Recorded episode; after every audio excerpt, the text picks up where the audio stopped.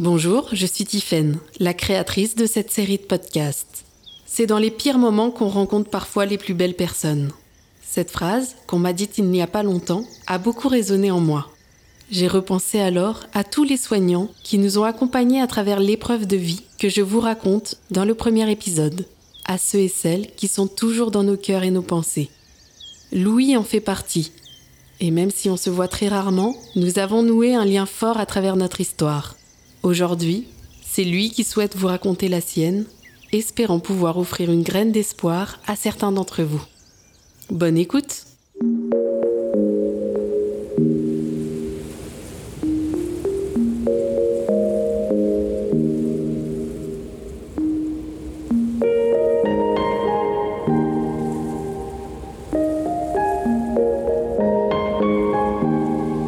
La voix des Lucioles.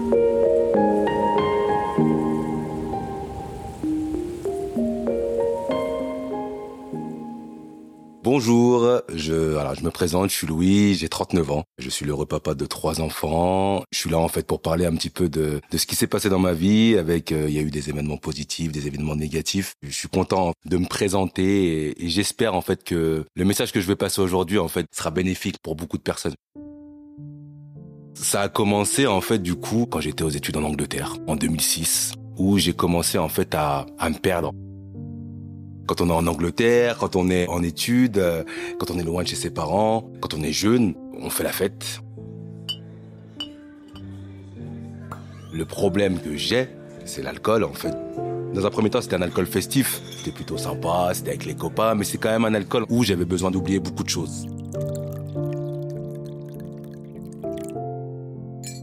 J'avais toujours une occasion en fait à fêter, tout le temps, tout le temps, tout le temps, tous les jours en fait. C'est là que j'ai commencé à voir que euh, j'ai plus bu à un moment pour fêter. J'avais un tel manque de confiance en moi en fait. Et euh, du coup, j'avais besoin d'oublier ce petit Louis qu'on considérait en France comme euh, le, petit Louis modèle, on va dire entre guillemets, et qui avait besoin de s'exprimer. Voilà. Et le seul moyen que j'avais besoin en fait pour lever cette part de timidité là dans un premier temps, bah c'était l'alcool en fait. Du coup, ça me permettait une désinhibition en fait totale et je pouvais faire ce que je voulais, je pouvais dire ce que je voulais. La première étape a commencé là. Alors ça s'est calmé, ça s'est calmé après quand je suis rentré en France. Après j'ai rencontré Claire, euh, du coup ça allait un peu mieux. Je faisais vraiment de l'alcool festif que les week-ends en fait. Du coup avec les copains là c'était un peu différent. Mais il y avait quand même ce fond en fait derrière euh, qui était notable puisqu'à des moments j'avais des réactions totalement exacerbées en fait. Pas d'accès de violence mais euh, beaucoup d'accès mélancolique dans le sens où, je, me, disais putain je suis une merde ou un truc comme ça ouais. L'alcool, c'est pas un anxiolytique, hein. c'est pas un antidépresseur du tout, bien au contraire, c'est plus lui qui va te faire sombrer en fait au bout d'un moment. Et voilà. Après, du coup, chemin faisant, il y a eu quand même pas mal d'étapes dans ma vie où j'ai bah, eu Liam, mon premier enfant. Et l'alcool était un peu moins présent dans ma vie. J'avais réussi à le mettre de côté, à part pour les, pour les fêtes ou des trucs comme ça, mais voilà. Donc après, j'ai eu Liam. Après, du coup, bah, j'ai eu la séparation avec Claire. La première séparation, c'était un peu compliqué quand même. Donc là, du coup, il y avait quand même euh, il y pas mal d'alcool, j'avoue. Et euh, il y a eu la rencontre avec Eva, euh, la mère de Thiago, mon deuxième fils. Elle, elle buvait aussi, moi je buvais aussi, donc du coup on passait des moments à boire, et puis sauf que là il y avait plus d'énervement. Ensuite, je me suis remis avec Claire. On a réussi en fait du coup à refaire une vie entre guillemets, c'est-à-dire à, élever Liam et euh, on a pris une petite maison sur Chassieux, donc ça c'est super, donc ça s'est super bien passé ça aussi. Ce qui a été compliqué par contre, c'était vraiment la relation de couple et du coup à des moments, ben le seul truc qui me sauvait c'était l'alcool. Sauf que là, eh ben, il y a eu beaucoup de frayeur parce que du coup, je faisais quand même pas mal de bêtises, quoi. Je prenais la voiture toujours alcoolisée, je prenais pas mal de risques, en fait. J'ai toujours eu euh, ce besoin de prendre du risque, euh, voilà.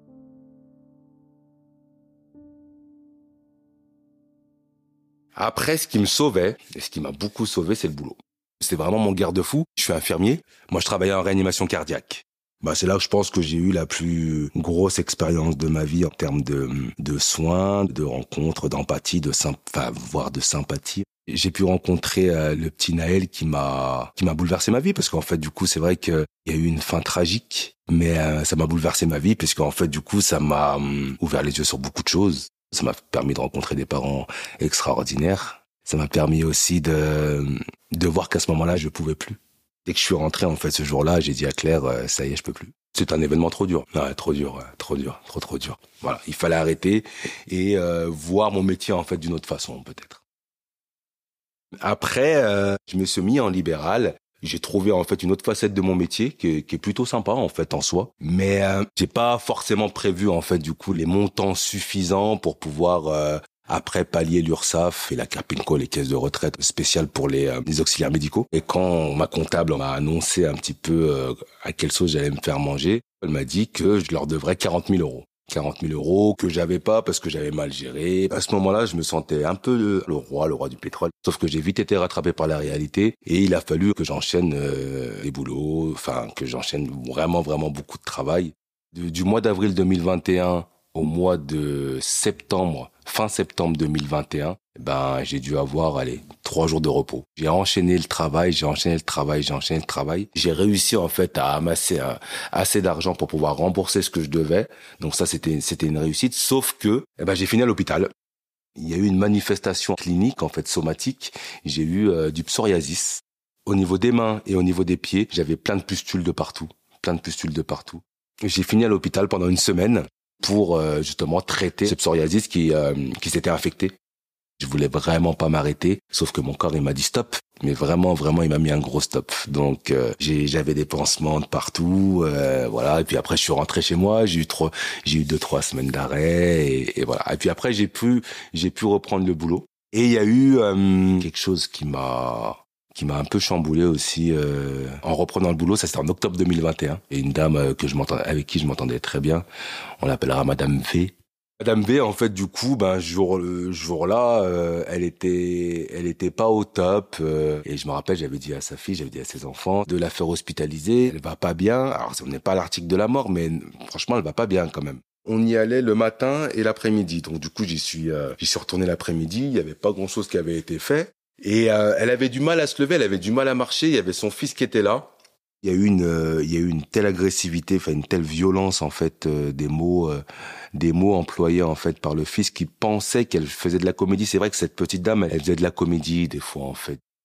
Sauf que là, en fait, du coup, elle blaguait pas et, euh, et on a essayé bon an mal an de la lever. On l'a changée sur son lit, donc du coup, on allait de, son salon jusqu'à son lit et elle marchait pas très bien, mais elle est suffisamment en fait du coup pour pouvoir faire les pas et tout. Moi, je l'ai changée, j'ai fait ce que j'avais à faire comme comme dame, mes soins. Et on va pour la lever. je lui dis euh, putain, elle va vraiment pas bien. Là, faut non non, il y a ça va pas, ça va pas. Et donc du coup là, elle fait euh, elle fait un malaise, arrêt cardiaque. Donc je l'ai massé, fait massage cardiaque pendant pendant 25 minutes. Elle est morte et c'était un moment euh, très très dur. J'ai pleuré toutes les larmes de mon corps. Parce que c'était pas attendu en fait. Bah, c'était vraiment pas attendu quoi. Et ça, ça, franchement, ça m'a dévasté. J'ai mis beaucoup de temps à m'en remettre et, je pense que ça a vraiment pas aidé en fait du coup dans le fonctionnement de l'alcool parce que là du coup j'avais vraiment besoin de vraiment tout oublier. En parallèle, il y avait aussi bah, l'histoire de Thiago avec mon deuxième fils. Ça a été très compliqué en fait de construire une relation avec lui. J'ai mis euh, peut-être les cinq ans pour vraiment construire une relation avec lui parce que du coup, euh, la communication avec la maman était très difficile. Et euh, pour pouvoir euh, le voir et pour pouvoir la voir, bah, du coup, il y a dû avoir multiples tribunaux. Et ça, ça n'a pas aidé en fait dans ce manque de confiance en moi. Même si les gens qui me connaissent, les gens qui me voient, on peut voir que je suis jovial, tout ça. C'était une carapace. Derrière, il y a quand même le petit Louis qui souffrait d'un petit manque de confiance en soi, quoi. Il n'y a pas dix mille moyens de pallier tout ça. Il n'y a pas dix mille moyens. En tout cas, pour moi, il n'y avait pas dix mille moyens. Il y avait soit le, soit le sport, ce que je faisais avant, et puis j'avais arrêté, soit la club, ce que je faisais et que je fais encore un peu, et l'alcool, en fait, du coup, après, par contre, c'était vraiment une nécessité. Il y a vraiment, vraiment eu cette nécessité, en fait, de boire et d'oublier, mais à peu près tous les jours ça devenait très problématique parce que même si j'étais pas ivre tous les jours, mais j'avais toujours ce besoin de sortir un petit peu de mon corps et vraiment d'oublier en fait du coup les choses qui pouvaient me faire chier dans ma vie quoi. Au lieu de les affronter en fait comme elles étaient, fallait que je les contourne. Mes problèmes fondamentaux, je les laissais de côté. Sauf qu'en fait c'est pas ça la solution. C'est pas en, en contournant ces problèmes qu'on va réussir à les faire disparaître quoi. Je buvais tous les jours. Mais tous les jours, tous les jours, tous les jours, je buvais euh, même le matin. Je déposais mes enfants, je rentrais et puis après je commençais à boire euh, à boire de la bière. Je pouvais tomber un pack de 12 euh, dans la matinée quoi. Au début, je voyais pas trop le problème. Bon, si je sentais quand même qu'il y avait un problème, mais je sais pas, je comme j'étais pas ivre et que je pouvais quand même faire des choses, ça roulait quand même. Sauf que euh, quand j'allais en fait en soirée et que je prenais la voiture, que je rentrais, bah, j'ai eu pas mal de problèmes sur les voitures. J'ai cogné plusieurs fois. À des moments, je me rappelle même pas comment je suis rentré chez moi. Enfin ouais, c'était c'était vraiment catastrophique quand même. J'avoue que c'était pas. Là, j'étais pas fier de moi et puis j'avais le regard de hum, Claire, j'avais le regard de ma famille parce qu'en fait, euh, Ma famille a un petit peu été alertée en fait de tout ça parce que j'ai fait des accidents, j'ai cassé deux voitures. Quand on est alcoolisé, on se croit surpuissant et qu'on croit que euh, eh ben qu'il y a rien qui va nous arriver quoi. À ce moment-là, je touchais quand même pas mal de bois, sauf que euh, sauf que je pense que c'est pas ce que j'attendais. Je pense que j'attendais en fait du coup euh, d'avoir une vraie sentence, quelque chose qui se passe parce que du coup j'avais besoin d'un électrochoc pour pouvoir arrêter ça et peut-être reprendre aussi les bons rails de ma vie quoi. À partir du moment où on se lève le matin, on a envie de boire et qu'on sait qu'on peut boire sans difficulté, on sait que si le soir on va en soirée un truc comme ça, on va vraiment s'en mettre beaucoup plus que, que d'habitude. Quand je sortais, en tout cas, du coup, je sortais pas pour rien. Et là, Claire était de plus en plus inquiète et, elle attendait qu'il se passe quelque chose. Est-ce que j'allais euh, mourir? Est-ce que j'allais euh, tuer quelqu'un? Est-ce que j'allais euh, me faire arrêter? Voilà. Janvier, février, mars 2022, on est dans une phase, Claire et moi, totalement difficile. C'est-à-dire qu'on on est quasiment en phase de séparation. Avec une annonce de séparation déjà dite à Liam, mon grand. Et l'alcool, ben, du coup, ça augmentait, quoi. Ça augmentait, ça augmentait grave même. Et le 4 juin, j'avais reçu une invitation, en fait, de mon meilleur pote pour aller à un mariage. C'était un mariage entier, donc un mariage euh, entier, on va dire. donc ça envoyait quand même, voilà. Mais j'avais pas passé une, nuit euh, superbe. L'alcool, on croit que ça fait dormir, mais on dort pas super bien en fait au bout du compte quoi. On est toujours arraché, donc euh, voilà. Les quatre mois précédents, là, quatre mois précédents, le mois de juin là, 2022, j'étais totalement en fait du coup un zombie quoi. Pour pouvoir en fait me réveiller, ben, il fallait que je prenne une bière quoi. Et du coup, cette nuit-là, la nuit du 3 juin au 4 juin, c'était un vendredi soir. Je me rappelle, j'avais presque rien dormi. J'ai dormi une heure. Je mangeais pas beaucoup aussi à cette époque-là. Je suis parti à la cérémonie, euh, à la mairie dans un premier temps, puis à l'église. Ça s'est bien passé. Oh, j'étais fatigué comme tout, mais ça s'est super bien passé. J'arrive dans le grand parc où il y avait les premières photos, juste à côté de la salle. Donc du coup, il y avait euh, toutes les photos, bah, les photos des mariés, les photos euh, avec les copains, tout ça, les photos avec les témoins, voilà. Et moi, pendant la, prise de photo, j'ai fait un malaise. C'était la première alerte de la soirée que j'allais passer en fait. Je sais pas s'il m'entendra, mais je remercie Titi parce que du coup, euh, c'est un copain à moi euh, et il m'a dit on peut pas rester comme ça en fait dans la vie. C'est vrai que des fois, vaut mieux en fait pouvoir euh, tout casser et après peut-être repartir sur quelque chose d'autre par la suite. Il m'a surtout pris dans ses bras en disant bah allez, on va faire un petit tour et voilà. Après ce malaise, je comptais pas boire au début, enfin pas beaucoup du moins. Sauf qu'après, ben, il y a le premier punch qui est arrivé le deuxième, le troisième. Ils ont sorti les, les grosses bouteilles de, de rhum. Donc j'ai dû boire euh, une vingtaine de verres. C'est énorme, c'est énorme. C'est énorme, mais j'arrivais plus à m'arrêter. Donc je suis parti de la salle à 3 heures du matin et j'avais plus d'essence. Je cherchais où j'allais et j'ai été arrêté. Ils m'ont demandé si j'avais bu. J'ai pas menti. Dans tous les cas, ça se voyait, hein, franchement, comme mon gros au milieu de la figure, hein, franchement. Et ils m'ont dit ben, que j'étais positif ils m'ont dit, est-ce que vous voulez appeler quelqu'un? J'ai dit non. Je leur ai dit, mettez-moi les gourmettes. Mettez-moi les gourmettes, mettez-moi les gourmettes. Ils voulaient pas me les mettre, hein, parce que du coup, ils disaient, ils voyaient que j'étais, voilà, que j'étais rond et tout. Et en gros, dans ma tête, je me suis dit, mais je crois que c'est le moment de vivre euh, une de tes pires expériences. Alors, c'est peut-être pas la dernière, hein, mais en tout cas, c'était, voilà. Ils m'ont mis en cellule de dégrisement, et c'est là que j'ai compris. C'est là que j'ai compris que ma vie allait changer Là, c'était l'électrochoc que je souhaitais. je souhaitais en fait du coup pour pouvoir euh, putain mais reprendre ma vie quoi. Enfin reprendre ma vie en main quoi. Je trouvais en fait du coup que il y avait tout qui partait en lambeaux quoi. Il y avait pas que euh, ma relation avec Claire, il y avait pas que ma relation avec Thiago, il y avait pas que ma relation avec les enfants parce que je les voyais moi aussi, j'étais moins présent parce que du coup, j'étais euh, envahi par euh, euh, faut que je boive un coup, nani, nana. On n'est jamais serein parce que du coup on est toujours dans dans l'attente en fait euh, d'une excitation, dans l'attente en fait de sortir de son corps, dans l'attente de on est on est jamais bien en fait du coup. C'était une révélation en fait. Le 5 juin 2023 à 3h24 du matin, je me suis fait arrêter, j'ai fait c'est ma chance elle est là. T'as tué personne encore mec. T'es encore en bonne santé, t'as bon ta voiture tu l'as un peu éclatée mais c'est du matos, c'est pas grave. En fait, c'est peut-être le moment en fait que t'es que ton fils il te regarde pas de travers quoi. T'as le temps de le rattraper en fait du coup. Donc j'ai eu le temps de penser. Alors c'est pas beaucoup 15 heures de cellule hein, mais punaise, Rien que le fait de faire des allers-retours dans un petit espace comme ça et réfléchir à sa vie, en fait, du coup. Parce que je me suis dit, là, à ce moment-là, mais comment tu vas faire? Je voyais tout en noir. C'est-à-dire que dans ma tête, je perdais mon boulot. Je perdais mon permis, je perdais mon boulot, je perdais Claire. Même si je l'avais déjà perdu en soi. Hein. Mais je la perdais en fait de manière, euh, euh, excuse-moi du terme, mais dégueulasse. Et du coup, j'ai encore eu une chance de fou. J'ai rencontré en fait un gendarme qui s'appelle Mehdi, que je remercierai jamais assez en fait du coup de m'avoir euh, écouté, tant écouté, qui m'a dit que que c'était pas la fin de ma vie, que c'était peut-être le moment en fait du coup de bah, de rebondir quoi et que l'alcool c'est cool des fois, hein, mais que vu la consommation que j'en avais et vu comment je l'utilisais, c'est pas quelque chose qui me ferait aller vers le haut, quoi. Bien au contraire. Il m'a dit euh, pour ta femme, tu verras. Ce qui compte maintenant, c'est que tu t'occupes de toi, en fait. C'est quelque chose, en fait, du coup, que j'avais pas, j'avais pas tellement fait. S'occuper de moi, je me suis occupé de, de ma mère. Ma mère, c'est une dépressive chronique, donc c'est pas forcément simple. J'ai dû gérer beaucoup de choses quand, quand j'étais plus jeune. Mon père aussi qui a eu des soucis de santé aussi. Donc j'ai beaucoup pris de choses euh, sur mon dos en fait. Je m'en rendais pas compte parce que du coup je pensais que j'avais euh, j'avais la force de pouvoir le faire et et on m'a donné cette force-là aussi dans ma famille. On m'a dit tiens, c'est petit Louis, il est, costaud, il peut il peut ramasser beaucoup de choses. Et puis il est infirmier, euh, infirmier, il ramasse. on est des éponges, mais euh, essorer c'est pas si simple que ça en fait. Au bout d'un moment, en fait, du coup, on craque quoi, on craque. Et ça c'était mon c'était c'était ça, j'ai craqué en fait. Du coup, j'ai craqué.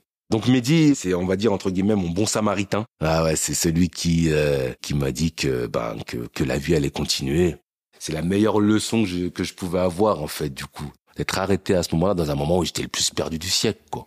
Franchement, j'étais j'étais noyé. Mais noyé, ben la preuve en est, t'es noyé dans la boisson, bah c'est pareil hein. J'étais noyé là vraiment vraiment vraiment parce que là à ce moment-là, j'étais au plus bas et je pensais pas que que des choses seraient possibles pensais vraiment pas que des choses seraient possibles parce que dans ma tête, je me disais que si je perds mon boulot, c'était terminé. Alors c'est pas terminé puisque du coup j'aurais retrouvé un boulot à l'hôpital, j'aurais. Mais à ce moment-là, je me suis dit, je perds mon permis, je peux plus conduire ma voiture, je sais pas comment je. Parce qu'en libéral, dans tous les cas, on a besoin de sa voiture. Alors j'avais deux choix, soit une suspension de permis de six mois, ou on m'a proposé ce qu'on appelle l'EAD. L'EAD, c'est un éthylotest anti-démarrage qu'on place dans la voiture. Donc du coup, je suis sorti de là avec cette euh, cette solution là. Quand je suis sorti de là, bah c'est mon pote Alexandre qui est venu. Je vais à la maison, je vois euh, Thiago. Bah du coup Thiago, il sait pas trop ce qui s'est passé. Je suis pas quelqu'un de tabou moi. J'aime bien expliquer aux enfants en fait ce qui s'est passé. Donc j'ai dit que j'étais chez les gendarmes parce que j'avais fait des bêtises. J'avais bu un peu trop d'alcool et quand c'est comme ça en fait on peut se faire arrêter. Et là, là il y avait pas mal mille choix en fait. C'est soit je me disais bah écoute je vais faire comme d'habitude. Je vais laisser passer euh, la crise, euh, je vais faire le canard avec Claire, euh, ou je prenais le taureau par les cornes et je disais, bah Louis, tu sais quoi, faut, faut que tu te soignes en fait, parce que faut se rendre compte que l'alcoolisme c'est une maladie en fait. Et ouais. Il y a eu un truc en fait aussi, ce déclic-là en fait d'accepter l'addiction. J'avais besoin de dire à tout le monde ce qui se passait. Tout le monde me voyait en fait du coup comme le comme le Louis euh, toujours jovial, toujours cool, sans souci et tout. J'ai un groupe de famille qui s'appelle la Funky Family et j'avais besoin de dire euh, et j'avais besoin que tout le monde entende bah, que ça que ça allait pas. Du coup, ma première parole, euh, c'est euh, ne soyez pas choqués, mais j'ai un problème avec l'alcool. J'ai un gros problème avec l'alcool et j'aurais besoin de votre soutien.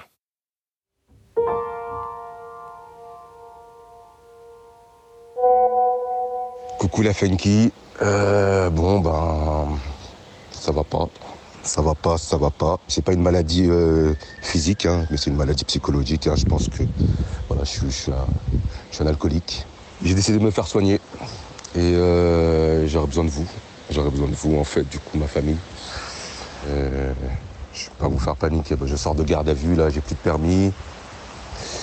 C'est le dernier électrochoc, là, je pense qu'après, du coup, c'est après, c'est la fin de ma vie. Hein. Donc, si je continue comme ça, ça peut être la mort, quoi. Et pas J'ai vraiment besoin de soutien et voilà. C'est pour ça que j'en parle parce que je pense que ça suffit, ce secret de polichinelle. Tout le monde voit que je bois trop. Maintenant, il faut, il faut, il faut agir. J'ai 38 ans. C'est le virage à prendre. Si je le prends mal, c'est fini.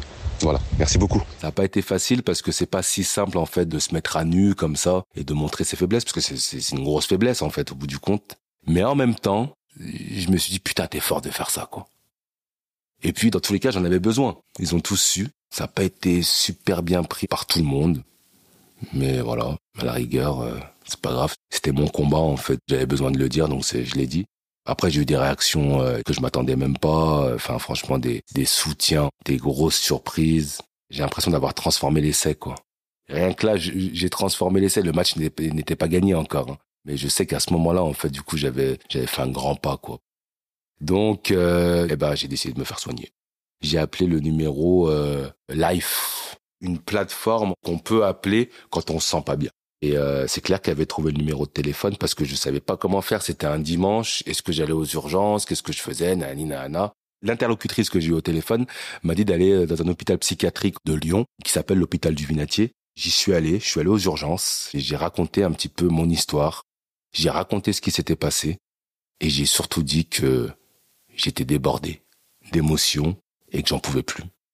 Et euh, j'ai pu voir un psychiatre dans un premier temps, il fallait euh, traiter euh, l'addiction à l'alcool, quoi. Parce que enfin, je me l'avouais, enfin, je me le suis dit que j'étais un addict. Je suis sorti de ce rendez-vous, je me rappelle, j'avais pas mangé depuis un jour et demi presque. Claire m'avait acheté un Big Mac. je dis ça comme ça, c'est une anecdote, mais n'empêche que c'est assez significatif parce que j'adore le McDo. Claire, elle sait que j'aime bien ça et qu'il y avait, il y a eu cette notion en fait du coup de, de me refaire plaisir c'est rien un McDo, hein, c'est rien, mais en tout cas à ce moment-là, en fait, du coup, il m'a fait du bien. Il y a eu quelque chose de de, de renouveau aussi qui, euh, qui qui rentrait en compte. On est rentré à la maison et on s'est dit, bah, qu'est-ce qu'on fait de nous deux, quoi? On s'est juste dit, euh, on va laisser faire le temps, mais pour l'instant, il fallait que je m'occupe de moi. La psychiatre m'a donné un numéro de téléphone pour euh, prendre rendez-vous avec un centre d'addictologie. J'ai rencontré Madame Lamry, elle a compté pour moi. C'est une infirmière psy qui a commencé en fait du coup ce, ce chemin-là, c'est-à-dire euh, c'est ce chemin de l'arrêt de l'alcool avec des stratégies. J'ai été euh, énormément aidé aussi par, par les collègues de boulot, les deux Mélanie, Cécile, Fanny. Fanny à savoir qu'elle m'envoyait des messages tous les jours en mettant J plus 1 sans alcool, J plus 2 sans alcool. Voilà, elle m'a fait ça pendant six mois. C'est quelque chose que je pourrais pas oublier ça toutes les étapes se sont bien enchaînées et j'ai décidé de m'occuper de moi. que j'ai compris que je faisais les choses, euh, mais pas pour moi. Et qu'en fait, on a besoin de faire des choses pour soi, en fait. Après un moment, on s'épuise, quoi. Et puis, euh, il y a eu aussi euh, les cravings. Les cravings, c'est assez important aussi d'en parler parce que le craving, en fait, du coup, c'est une envie insatiable de boire.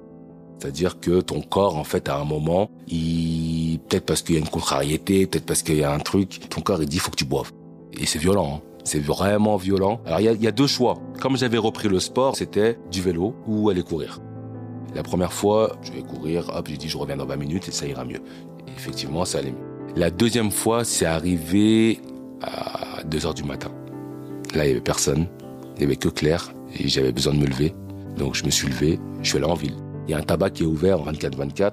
Quand je suis arrivé en fait au tabac, je l'ai regardé, je lui ai fait euh, je buvais beaucoup d'alcool avant. C'est ce que je lui ai dit. Je suis arrivé, je fais, je je lui dis, j'ai grave envie de boire. J'ai deux choix là. C'est soit je te prends une canette de 8-6 et je bois, ou soit je prends, euh, je prends un coca. Et je me maintiens en fait dans cette bonne évolution.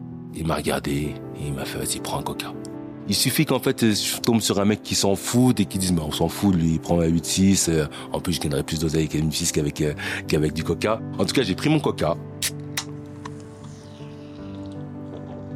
J'ai appelé aussi des personnes qui m'avaient dit en fait du coup que je pouvais appeler en fait du coup euh, quel que soit le moment de la, de la nuit euh, tout ça. Alors même si je tombe pas sur eux en fait rien que le fait d'émettre un appel ou un, ou un vocal en disant il y a ça ça ça et eh ben ça permet de dédramatiser le truc et voilà. J'ai pas repris la boisson et ça franchement déjà ça c'était une victoire. Qu'est-ce qui a permis en fait du coup que je puisse euh, me sortir de, de tout ça et, puis penser à autre chose et puis continuer en fait cette évolution là J'ai fait du sport à outrance. J'ai recommencé le vélo presque tous les matins et j'allais en salle de sport et euh, bah le sport ça m'a sauvé hein. C'est une forme d'addiction mais qui est beaucoup plus saine je trouvais. Mais voilà, en tout cas à ce moment-là j'en avais besoin. Quand j'ai vu que je commençais à bien aimer le vélo, je me suis dit je me lance un défi. J'ai décidé de faire un triathlon. Donc j'ai fait le triathlon du lac d'Aigbelette donc je l'ai fait, je me suis entraîné. Un kilomètre de natation. Ah, je suis pas un grand nageur, hein, mais par contre j'allais nager euh, deux fois par semaine. Euh, voilà, j'ai j'ai pas lâché. 33 kilomètres de vélo avec quand même pas mal de montées et 9 kilomètres de course à pied. Et j'ai réussi à finir le triathlon. C'était vraiment une récompense et voilà. Ce que je préférais, c'est la course à pied. Donc du coup, après, j'ai fait plusieurs événements. J'ai fait euh, les 10 km de Lyon. Après, j'ai fait la Lyon Urban Trail avec mes collègues de boulot. J'ai fait la Saint-Élion, une version un peu plus courte, 24 km en fait, euh, ouais, de nuit. Puis après, j'ai enchaîné avec euh, un semi-marathon en février là. Je continue à faire du sport un peu moins parce que du coup, c'est moins devenu ce sport un petit peu, tu sais, médicament. On est plus sur un sport maintenant, du coup, quelque chose de mesuré avec des objectifs, voilà. Là, je prépare le marathon de Lyon j'ai remarqué que mon corps avait changé. J'ai une confiance en moi, en fait, du coup, qui est meilleure, même si des fois il peut y avoir des coups de blues, euh, des moments difficiles. Et je pensais peut-être que j'allais peut-être retomber dans, dans l'alcool et tout, mais en fait, du coup, pas du tout, parce que du coup, j'ai trouvé une autre force euh, pour pallier tout ça. Et eu aussi euh, tout ce qui est culturel, en fait, du coup. J'ai repris le piano, du coup, que je remercie avec mon avec mon prof Philippe. On sait que la musique adoucit les mœurs, donc ça c'est chouette, ça. Ça c'est vraiment chouette.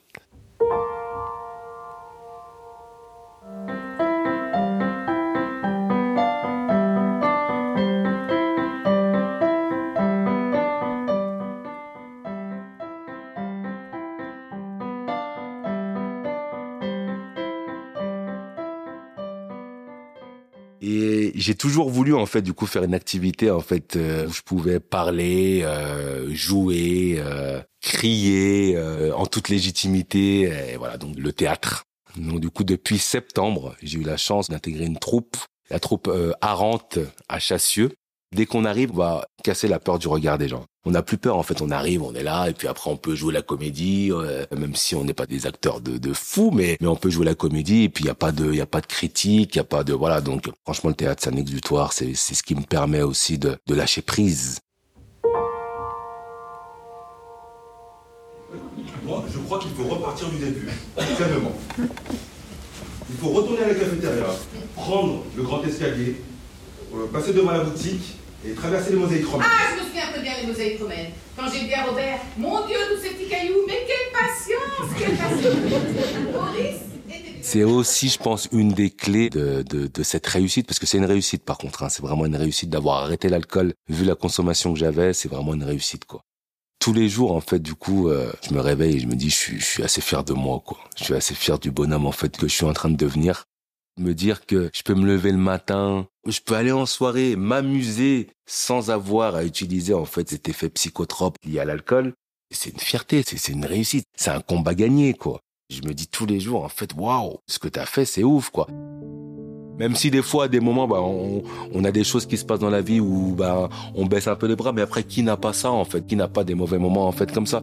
Mais ce fil rouge en fait qu'il y avait depuis des dizaines d'années euh, dans ma vie, ben je me dis ça y est quoi, ça y est. Et là je suis prêt, je suis prêt à attaquer euh, ma quarantaine avec une force en fait que j'avais pas avant, que j'avais pas avant. Du coup j'ai plus besoin d'utiliser quelconque carapace. J'affronte mes problèmes. Ils sont là, ils sont là. Bah venez, venez, c'est dur, c'est dur, mais venez, c'est pas grave. Je pense que je pouvais emmagasiner en fait tout ce qui m'est arrivé. Ça m'a permis en fait du coup de devenir effectivement l'homme que je suis, c'est-à-dire je pense effectivement un homme assez solide en fait du coup.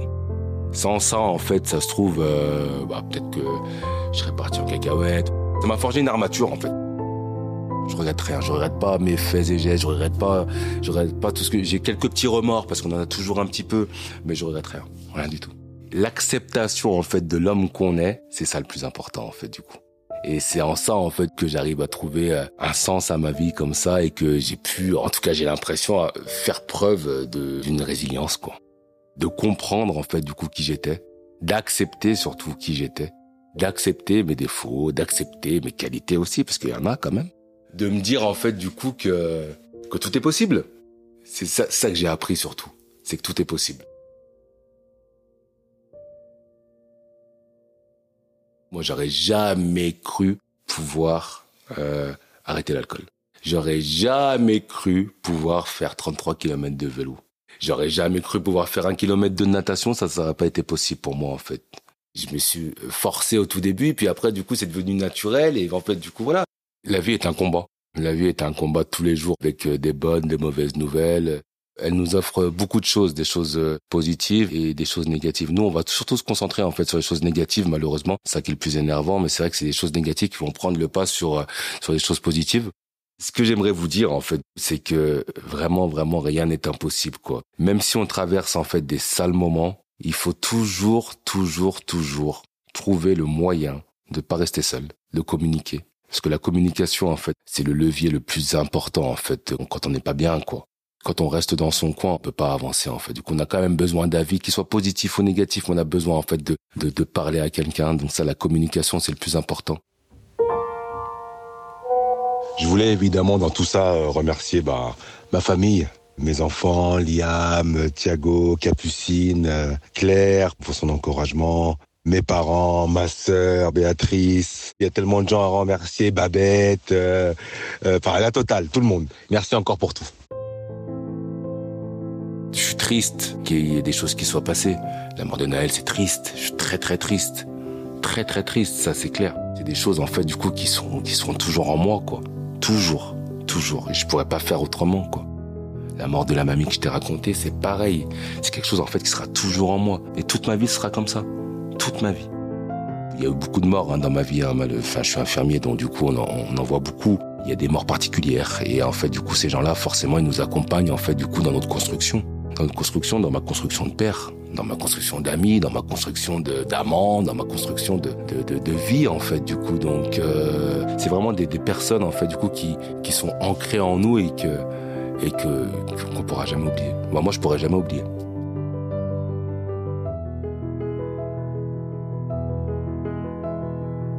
Addictions, elles sont là. Les addictions, elles sont là. Elles font partie de notre quotidien. C'est-à-dire qu'on peut être addict aux jeux vidéo, on peut être addict à beaucoup de choses, à la clope, à la drogue, tout ce qu'on veut.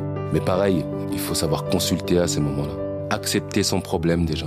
Accepter son problème. L'avantage qu'on a, c'est qu'on est dans un pays où en fait on peut consulter. C'est-à-dire qu'on peut voir des gens en fait qui nous aident, des tierces personnes. C'est pas une honte de parler de maladie en fait dans ce genre de dans ce genre d'expérience parce que ça en est. Et je me dis que c'est dommage que j'ai attendu cet électrochoc pour euh, pour pouvoir euh, réagir. Mais euh, si au moins le message que j'ai passé là, il permet en fait du coup à certaines personnes de se dire que j'étais au plus bas et que maintenant j'ai réussi à remonter la pente et que c'est pas fini hein, parce que du coup il y a encore un, c'est un travail de longue haleine hein, mais qu'on peut si on arrive à se donner les moyens si on arrive en fait à croire en soi on y arrive. Rien n'est impossible Rien n'est impossible. Moi, j'ai une phrase qui reste en moi, en fait, du coup. C'est euh, le rappeur euh, Notorious Big qui a fait une chanson qui s'appelle Sky's the Limit.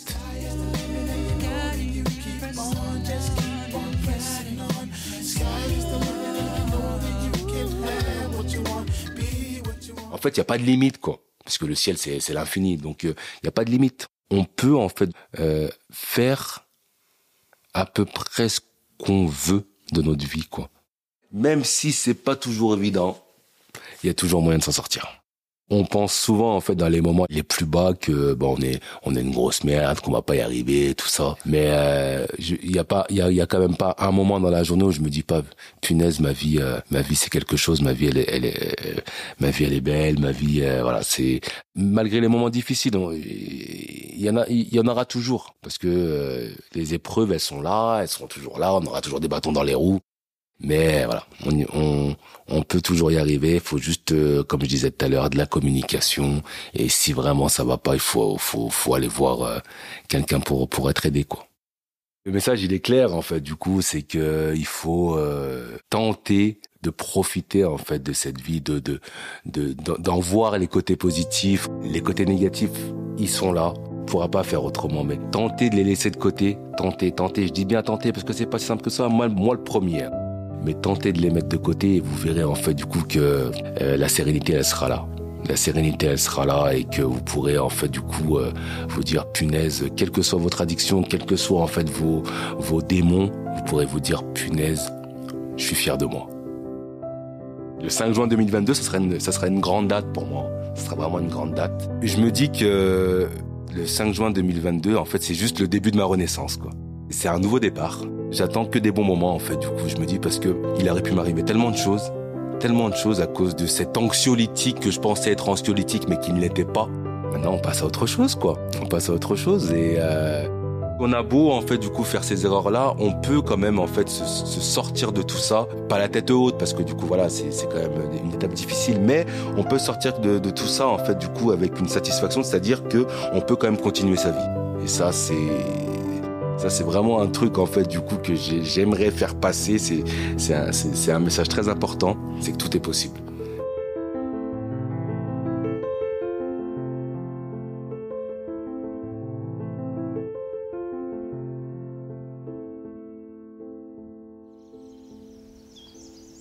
Aujourd'hui, Louis me dit avoir passé un cap supplémentaire lorsque son éthylotest anti-démarrage, le dispositif mis en place dans sa voiture, lui a été retiré.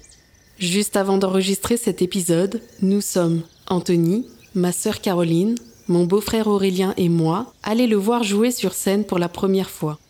Heureux hasard, les bénéfices de la soirée revenaient à l'association Calèche, qui améliore le confort des enfants à l'HFME, l'hôpital où nous avons rencontré Louis la toute première fois. Son bonheur sur scène était contagieux. Il rayonnait sous les rires et les applaudissements du public. Et c'est suite à ce moment symbolique qui me donnait l'impression qu'il reprenait vie que j'allais lui annoncer que la vie revenait dans la nôtre. Maman, elle a un bébé dans son ventre et j'ai une petite sœur. Cette série est entièrement bénévole. Si cet épisode vous a plu et que vous souhaitez me soutenir, vous pouvez faire un don sur ma page Tipeee, noter mon podcast sur Spotify et Apple Podcasts, partager vos épisodes préférés et en parler autour de vous.